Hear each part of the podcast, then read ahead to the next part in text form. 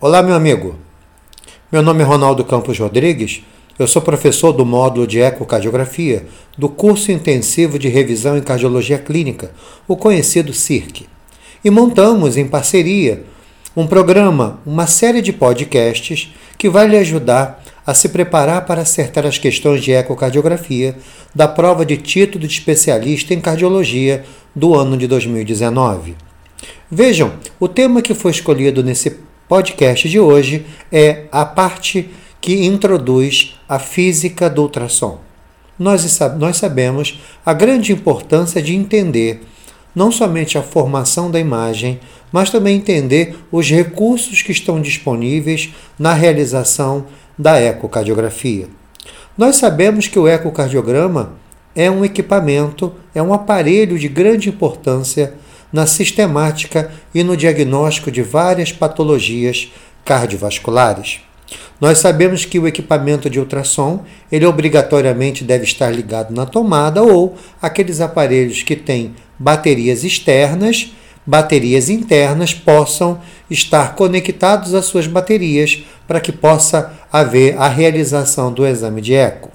Uma vez ligado o equipamento, no transdutor existem cristais piezoelétricos que, quando estimulados por corrente elétrica, eles criam o que nós chamamos de feixe de ultrassom. Esse feixe de ultrassom vai ser emitido de maneira linear em direção aos órgãos de estudo. Então, por exemplo, no ecocardiograma, o cardiologista com formação em ecocardiografia vai colocar o transdutor no tórax do paciente, nas posições clássicas, os cortes apicais, os cortes longitudinais, o corte subcostal e o corte supraesternal, para identificar não somente a avaliação anatômica do coração, mas também através do Doppler, a avaliação funcional. Mas veja, esse feixe de ultrassom, quando ele é emitido ao órgão de estudo, duas grandes variáveis físicas vão acontecer para que a imagem seja montada. A primeira variável física importante é a reflexão, ou seja, esse feixe de ultrassom ele vai encontrar uma interface acústica, ou seja, uma interface criada por dois meios de densidades diferentes, e esse feixe vai bater nessa interface e ela retorna ao transdutor para criar um ponto na tela do nosso equipamento. Esse feixe, quando bateu na interface e refletiu, uma parte dele sofreu refração e ele vai entrando, encontrando as outras interfaces até que a energia desse feixe acabe. Quando esse feixe de ultrassom vai entrando em várias interfaces, ele vai perdendo energia, ele vai sofrendo o que nós chamamos de atenuação. Então, atenuação é quando eu vou perdendo energia cada vez que o feixe de ultrassom encontra interfaces posteriores, sempre mais distante do que a primeira. Então, estruturas mais superficiais tem uma atenuação e para que eu chegue em estruturas mais profundas, eu vou ter que ter múltiplas atenuações até que esse feixe de ultrassom acabe. Esse feixe vai chegar em diferentes pontos e vai desenhar na tela as estruturas que estão mais próximas anterior, na parte superior da tela, e estruturas que estão mais posteriores vão ficar na parte inferior da tela. Por que, que isso acontece? Porque o aparelho sabe quanto tempo demora para o feixe ir e quanto tempo demora para ele voltar. Aquele que vai e volta rápido, ele entende que ele está próximo do transdutor. Aquele que vai e volta demorado, ele entende que ele está longe do transdutor e aí ele define na tela aonde vai criar esses pontos.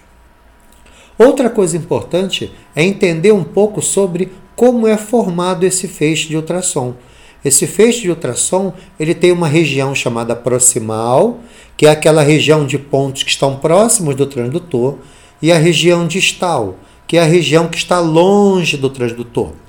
Quando nós realizamos exames de estruturas superficiais, como mama, tireoide, a própria carótida, os transdutores têm essa região proximal otimizada E essa região proximal é onde nós temos a melhor qualidade da imagem, que em ecocardiograma falamos resolução.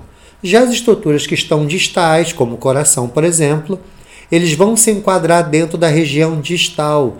E essa região distal, por estar longe do transdutor, ela cria imagens com uma qualidade, com uma resolução menor. Mas veja, não podemos fazer diferente. O órgão de estudo está longe, ele será estudado pela região distal. O órgão de estudo está próximo, ele será estudado pela zona proximal. E é assim que o equipamento de ultrassom vai estudando os diversos segmentos. É importante lembrar que em ultrassom existe também os chamados artefatos, que são situações onde criam-se imagens que não são verdadeiras e existem vários tipos de artefatos na ecocardiografia, onde o artefato de grande importância é a chamada reverberação. Então vejam que o exame de ecocardiograma, ele começa desde o momento que você liga o equipamento, desde o momento que você coloca a sua sonda na posição correta de estudo e também depois, quando o transdutor emite o feixe de ultrassom, ele vai enquadrar na sua região proximal estruturas superficiais com uma melhor qualidade de imagem e adequar estruturas mais profundas na zona distal região essa onde a qualidade, onde a resolução de imagem é inferior. Ok? Então nos vemos no próximo podcast. Vamos falar sobre as janelas ecocardiográficas e o que, que a gente vai visualizar em cada uma das janelas tradicionais. Um grande abraço